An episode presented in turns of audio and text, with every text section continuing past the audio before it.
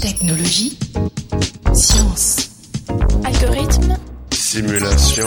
Informatique. Informatique. Informatique.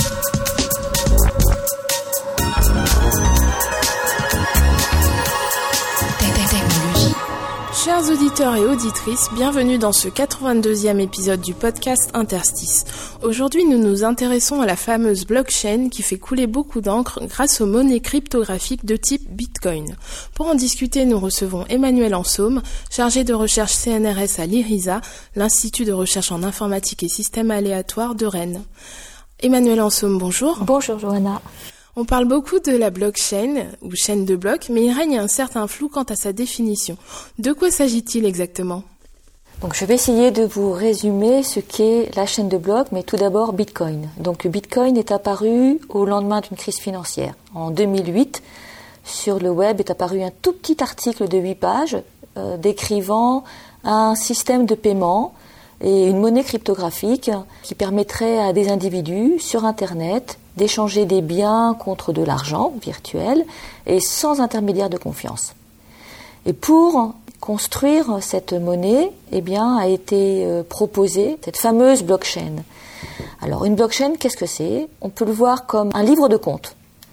Dans ce livre de compte, il y a des pages, et les pages, sont des blocs.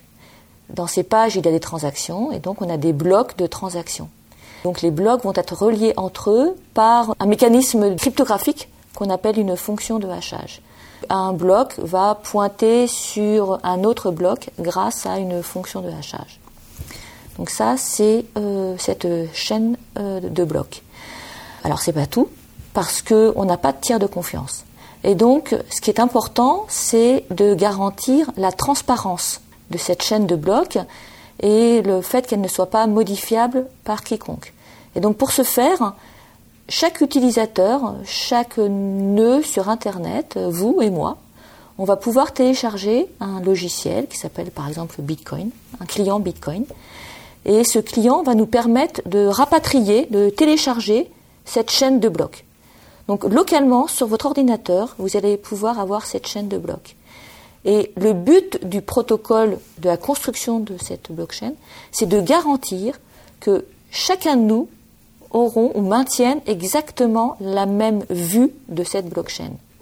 Donc c'est vraiment une structure de données qui va être distribuée et répliquée par chacun de nous. Et c'est cette réplication qui va garantir le fait qu'elle ne sera pas modifiable. Parce que euh, si je modifie ma blockchain, tout le monde va s'apercevoir que je l'ai modifiée.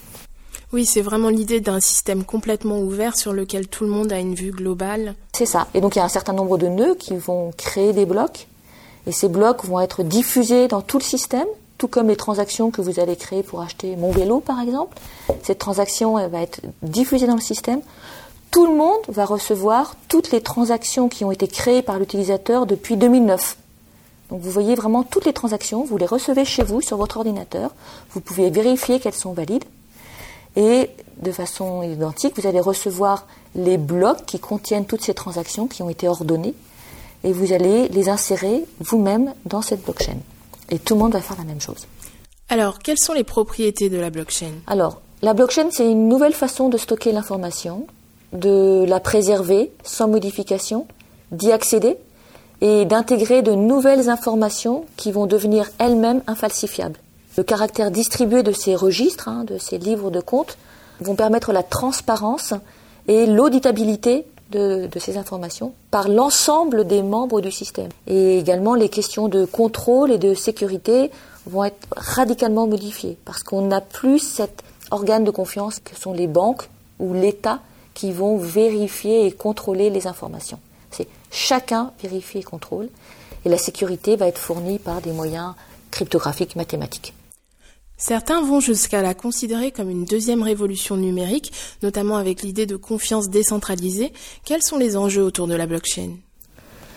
Alors effectivement, les technologies de la blockchain sont perçues un peu comme une réponse à des enjeux multiples qui sont politiques, qui sont techniques, économiques, financiers, dans un contexte où euh, les usages frauduleux persistent. On peut voir la blockchain comme être susceptible d'être une réponse aux problèmes de méfiance dans nos sociétés. Et cette méfiance est coûteuse en économie, de marché, mais également euh, une méfiance euh, qui peut être dangereuse politiquement, socialement également aussi.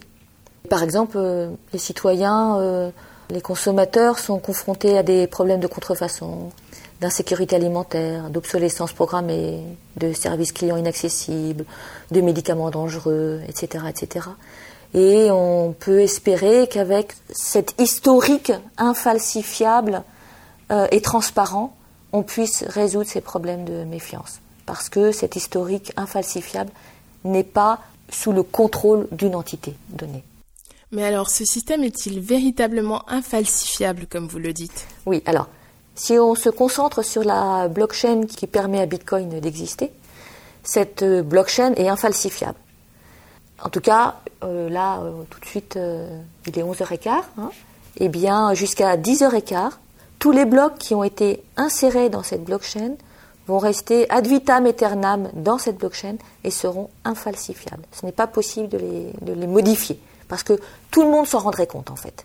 Donc ça c'est vraiment important. Ce qui peut être mis en danger, c'est ce qui est à côté. Euh, par exemple des places de marché qui vont permettre d'échanger euh, des bitcoins contre de l'argent fiduciaire, des euros ou des dollars. ça, ça, effectivement, il y a eu des problèmes, des gros problèmes. Mais euh, ce n'est pas la blockchain. La blockchain en elle-même est une structure infalsifiable. Vos travaux de recherche portent sur les algorithmes et les problématiques liées à la blockchain. Pouvez-vous nous en dire plus? Tout d'abord, un algorithme. Qu'est-ce que c'est? Un algorithme, c'est un peu comme une recette de cuisine. Ce sont euh, des règles que l'on doit exécuter pour euh, arriver à un certain objectif. Donc moi, mon travail, c'est de faire des algorithmes.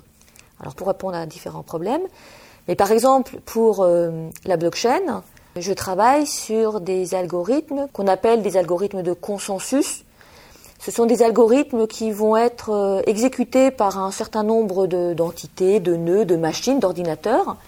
Et le but de cet algorithme, c'est de se mettre d'accord sur une valeur, une décision. Voilà, c'est ça un algorithme de consensus. Et donc dans la blockchain, ces algorithmes interviennent à des niveaux un peu différents.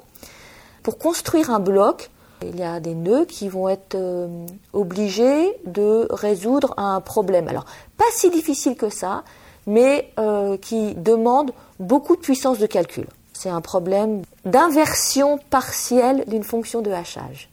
Donc on essaye de trouver un nombre tel que lorsque l'on va le donner à manger à cette fonction de hachage, le résultat doit satisfaire une certaine contrainte.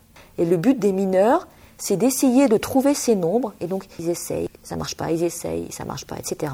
Et donc ils vont répéter cette opération de façon très rapide et pendant très longtemps pour essayer de trouver un nombre qui satisfait une certaine cible. Voilà. C'est comme ça qu'il est donné le droit pour un mineur de construire son bloc. On peut voir un peu ça comme une élection de chef, où on a un ensemble de nœuds qui veulent participer, et puis euh, ce qu'on voudrait, c'est qu'il y ait parmi tous ces nœuds un chef qui soit élu et qui soit élu euh, pour un certain temps. Et que tout le monde apprenne le fait que ce nœud a été élu comme chef. Tous les nœuds du système qui ont un peu de puissance de calcul vont essayer de, rentrer dans cette compétition pour être le premier à miner ce bloc. Alors pourquoi il va être le premier à miner ce bloc? Parce que ça rapporte des sous de miner un bloc. on gagne beaucoup d'argent. Et puis, on peut voir aussi le fait que tout le monde ait le même livre de compte localement, hein, construise exactement le même livre de compte. On peut faire une analogie avec un protocole de consensus où tout le monde va, au fur et à mesure, décider de la même valeur à euh, intégrer dans cette chaîne de blocs. Voilà, c'est un peu ce sur quoi je travaille au niveau des algorithmes. J'imagine qu'il y a des difficultés scientifiques auxquelles vous êtes confrontés. Quelles sont-elles?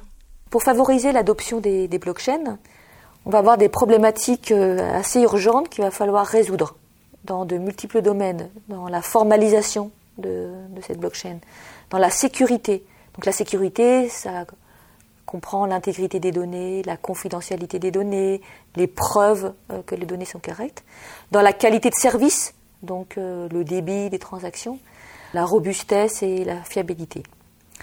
Et donc, il y a diverses propriétés qui ont été attribuées aux blockchains la capacité du livre de compte, l'eurodatage, une plateforme de confiance, un ordinateur inarrêtable. Et ces propriétés même si on a l'impression que dans la vraie vie ça marche très bien, elles sont satisfaites, c'est vraiment extrêmement important que ces propriétés soient formalisées, de manière à ce que des protocoles de plus haut niveau qui vont être construits au-dessus de la blockchain soient sûrs de fonctionnement. Et donc, euh, pour ce faire, il va falloir décomposer les propriétés dont je viens de vous parler en petits blocs de base, hein, comme le minage, le consensus, les incitations. Et c'est ce travail de clarification, de formalisation qui est déjà en cours dans le monde académique. Et euh, on, on, conduit ce, ce travail dans l'optique de mesurer la fiabilité de ces blockchains pour être utilisés par différents types d'applications. Donc vraiment, c'est notre objectif dans notre communauté de montrer mathématiquement que euh, cette blockchain est sûre de fonctionnement, même si un certain nombre d'entités malveillantes, d'attaquants, veulent essayer de perturber son fonctionnement ou de manipuler ou de réécrire les transactions qu'elle contient. Il existe des freins aussi à la technologie blockchain, consommation énergétique, stockage. Des solutions sont-elles envisageables pour, contourner ces problèmes? Alors effectivement, la blockchain aujourd'hui hein, de Bitcoin, c'est à peu près 150 euh, gigaoctets de données, donc c'est quand même important. on peut encore le stocker sur euh, notre petit ordinateur, mais très rapidement, on va plus pouvoir le faire. Donc ça, c'est un problème. On a ce souci de euh, stockage de toutes ces transactions. Un autre souci qui est encore plus important et qui concerne un certain nombre de blockchains, dont la blockchain euh, qui permet de construire Bitcoin, c'est les ressources énergétiques. Pour construire un bloc, euh, ça demande des ressources énergétiques énormes. Et donc il existe d'autres solutions que cette preuve de calcul, et ce sont en particulier les preuves d'enjeu. Et aujourd'hui, il y a euh, une nouvelle chaîne, la blockchain Algorand, qui a été construite et prouvée mathématiquement par Silvio Micali. Et euh, cette blockchain euh, est construite par des mineurs qui ne vont pas essayer de résoudre un problème mathématique. Le mineur est choisi pour créer un bloc proportionnellement à la quantité d'argent qu'il possède. Cette euh, solution permet de s'abstraire complètement de cette déperdition énergétique qui est vraiment le, talon d'Achille de la blockchain de Bitcoin et de Ethereum et d'autres blockchains. Pour conclure, quelles sont vos attentes pour la technologie blockchain? Donc, je pense que la blockchain est une technologie qui a réussi à rassembler ou à combiner, à orchestrer, et c'est vraiment nouveau, des résultats et des solutions provenant de différentes communautés euh, scientifiques, euh, mathématiques, cryptographiques, euh, économiques, algorithmiques. Et cette orchestration avait pour but de construire cette séquence infalsifiable de preuves d'événements ou de transactions. Et ce que j'espère, c'est que cette osmose entre différentes communautés scientifiques perdure et euh, permettent de euh, répondre à de nouvelles problématiques qu'aujourd'hui on n'imagine pas, mais que demain, c'est sûr, on aura euh, à faire face. Emmanuel Anso, merci d'avoir accepté cet entretien. Merci Johanna. Chers auditeurs et auditrices, à la prochaine et n'oubliez pas les sciences du numérique avec Interstice.